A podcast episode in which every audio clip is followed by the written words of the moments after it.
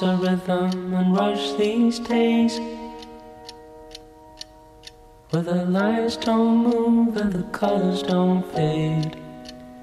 Ser críticas con nosotras mismas, exigirnos, ser perfeccionistas, son conceptos que pueden tener muchos matices. Hay veces que nos pueden ayudar a ser mejores en algún ámbito concreto y sin embargo, en exceso, pueden bloquearnos o someternos a mucha presión.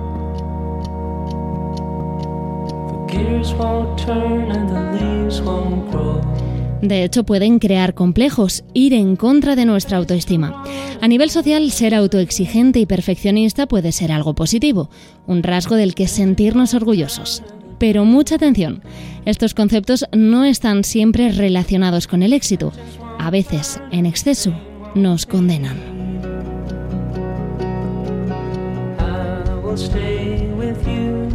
Y es que se pueden convertir en una capa que tapa nuestras mejores cualidades. No nos deja ver todo lo que brillamos porque siempre queremos ser mejores. Vamos a tratar hoy de enseñarnos a ser más flexibles, a permitirnos más, a aceptarnos más, a en definitiva, querernos más.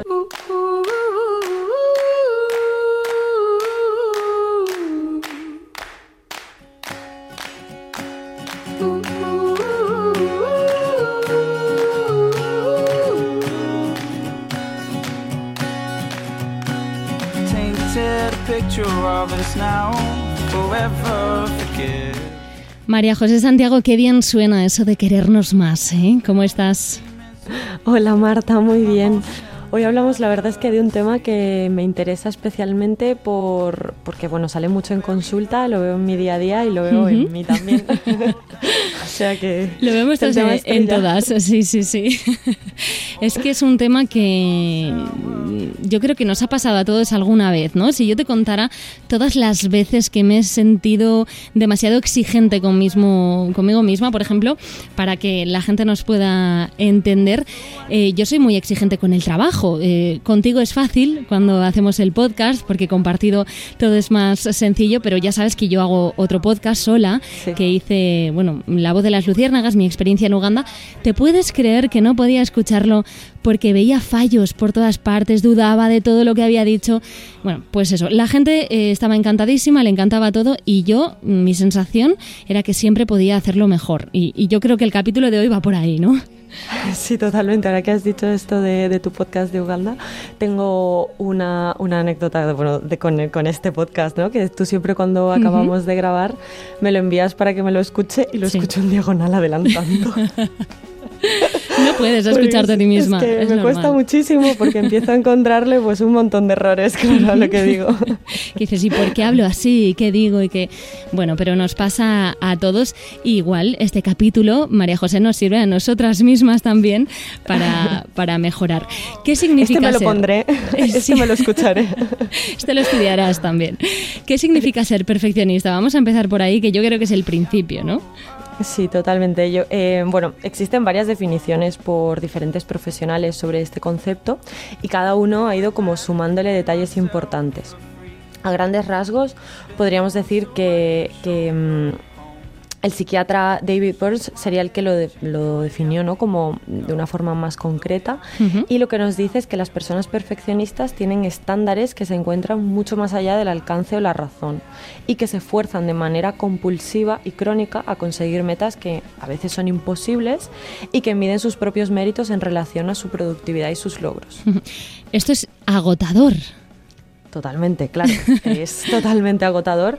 Y lo que pasa con este tipo de personas que tienen estas características es que además de estar agotadas, en muchas ocasiones su rendimiento también disminuye y esto hace que el círculo sea infinito, ¿no? Imagínate, eh, me agoto por ser tan exigente, tan perfeccionista y como mm, cometo errores, estoy cansada, disminuye mi, mi rendimiento, pues claro, eh, vuelvo otra vez a, ese, a, ese, círculo de no acabar, ¿no? O sea que eh, es, es, un círculo infinito, ¿no? Es volver todo el rato al inicio del ciclo.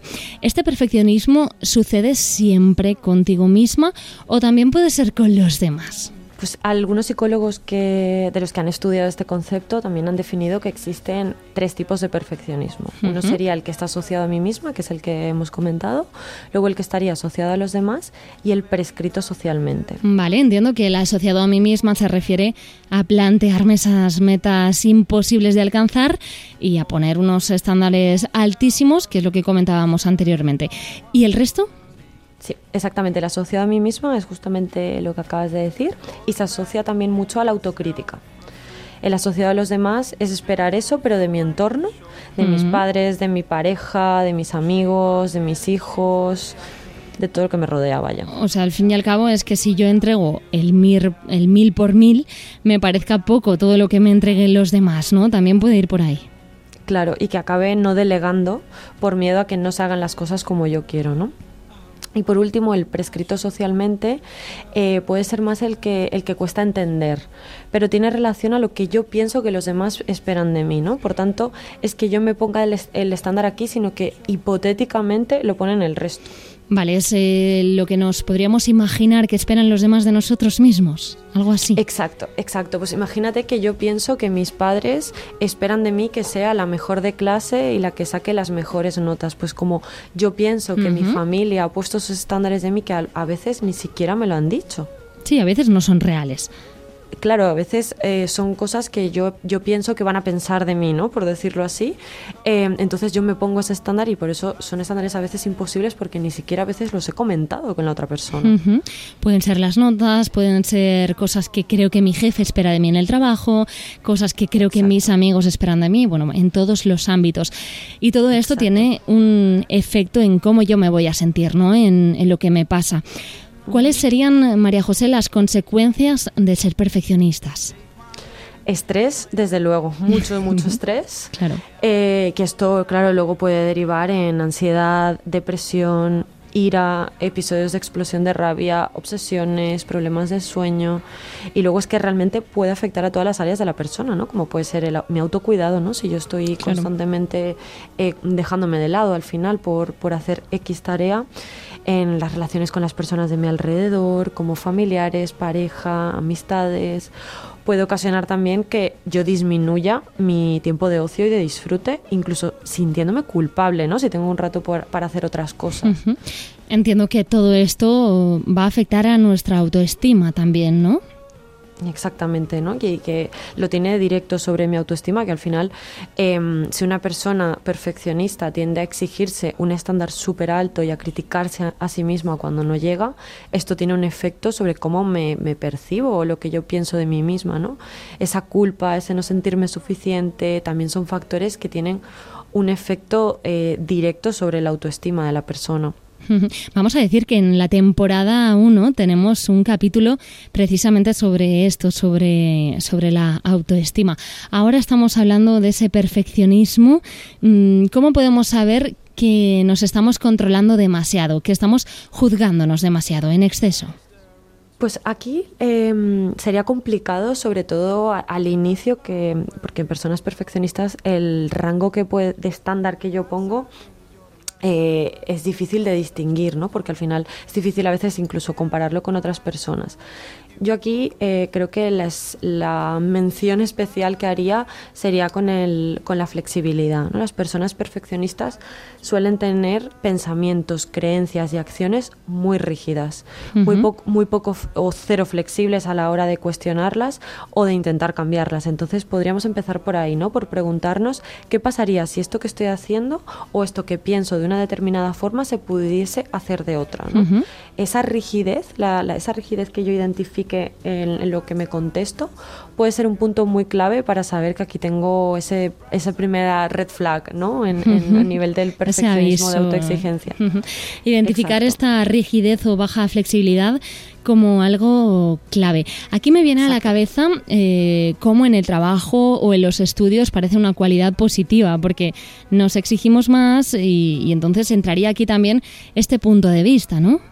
Sí, y entraría también la sociedad actual en la que vivimos, ¿no? Que se espera y se valora lo que somos en base a mi productividad laboral y a los logros conseguidos, lo que también mantiene esa rueda infinita, ¿no? De rigidez, de exigencia, de perfección, ¿no? En muchos trabajos, de hecho, eh, leí hace poco que en algunas eh, empresas ahora se, eh, estaban haciendo revisiones, ¿no? Del tema horarios, por ejemplo, laborales, en el que se valoraba, ¿no? De em, pues que a, lo, mejor los horarios llegaban hasta las 9, 10 de la noche al día, ¿no? Entonces también vivimos en una sociedad que eh, parece que se, te premie por ese tipo de cosas, ¿no? Entonces es difícil también eh, como salir de esa rueda porque te hace sentir culpable también, ¿no? Y donde también se valora eh, ese error como algo inaceptable y no como parte de un proceso de aprendizaje y de avance, ¿no? Y cero flexibilidad. Aparte de que es que hay espacios eh, mm, nulos para mi descanso, para mi recuperación, para mi autocuidado, porque nuevamente lo valoramos como no productivo, ¿no? Y aquí volvemos a este pensamiento rígido y cero flexible a la hora de, de, mi, de mi propio autocuidado, ¿no? Totalmente. Entonces, ¿qué es lo que tendríamos que, que pensar? Pues eh, en estándares adecuados respecto a lo que nos exigimos en el trabajo, donde esa exigencia sea funcional, ¿no? Para crecer, para avanzar, para no encarcelarme en una espiral infinita de, rigidez, de autoexigencia, de, de, tenerlo todo perfecto, ¿no? ¿Y se puede dar la vuelta? ¿Se puede convertir este aspecto de nuestro carácter en algo positivo realmente? Sí, pero bueno, no lo podríamos llamar perfeccionismo en sí. Eh, lo primero es que vuelvo, ¿no? Y yo creo que este, este capítulo se podría eh, resumir con la palabra flexibilidad también, ¿no? Y que, que, podamos trabajar esa flexibilidad justamente, ¿no? Identificar en qué aspectos mis pensamientos, mis acciones, mis creencias están siendo rígidas y no me están permitiendo dar espacio a que existan pues varias opciones, varios escenarios, varias formas de hacer las cosas y respecto a mis pensamientos, el poder identificarlos para, para modificar la forma en la que me hablo, ¿no? Reajustar esa forma en la que me hablo cuando no llego a una tarea, cuando me equivoco, cuando pienso cómo estoy haciendo algo, con pensamientos alternativos mucho más asertivos, mucho más de cuidado, más amables conmigo misma, ¿no? Y aquí también se aplica al otro, me refiero a cuando esperamos que otra persona eh, de nuestro alrededor actúe de una determinada forma perfecta, ¿no? Aquí para el perfeccionismo asociado a los demás, ¿no? E, en este último ejemplo, como decíamos antes, los padres a hijos, nosotros a nuestras parejas. Exactamente, sí. Y ya luego eh, diría también de ajustar las metas a la realidad, ¿no? Que esta también se uniría a la flexibilidad, pero me apetece como darle una, un comentario. Pues adelante que sería pues el, ser una persona perfeccionista te hace ponerte metas o estándares también muy altos, ¿no? Por lo tanto, yo propongo que cuando planteemos alguna meta a partir de ahora, empecemos por una muy pequeña, no pasa nada que la veamos prácticamente insignificante, pues al final el también ser perfeccionista y autoexigentes te hace como ponértelas enormes, ¿no? Entonces, aunque la percibamos como muy pequeña, ponerla de esta forma y a partir de ahí ir sumando si la voy consiguiendo. El, empezar por menos además nos va empoderando y nos ayuda a, esa motivación, da espacio al descanso. Si yo me planteo algo y lo consigo, me apunto, me, o sea, me obligo ¿no? A, descansar, a parar y luego ya si eso seguir. Y además eso me permite también ir ajustando las metas realmente a, la realidad, ¿no? a mi ritmo, a, mi, a mis capacidades, puesto que eh, es, me iré sumando cosas poco a poco según voy haciendo, sin empezar directamente por esa montaña entera, ¿no? Empiezo por la primera piedra pequeñita del inicio del sendero. Bueno, yo creo que ha sido muy clara en este capítulo y lo más importante y con lo que siempre me gusta concluir y siempre nos gusta cerrar cada uno de estos episodios es con que todo se puede convertir en algo positivo, siempre. Exacto, en, exacto, en algo funcional y sano para nosotras. Claro que sí, lo más importante. Mm, ¿Quieres que avancemos? ¿De qué vamos a hablar en el siguiente capítulo? Pues sí, hablamos de un tema además que, que gusta mucho porque tiene que ver con, cómo nos relacionamos con, con, las demás personas, que tiene que ver con la responsabilidad afectiva. Responsabilidad afectiva, bueno, pues deseando ya ponernos a ello. María José, muchísimas gracias. Un abrazo muy fuerte a ti y a todos nuestros oyentes. Igualmente, adiós.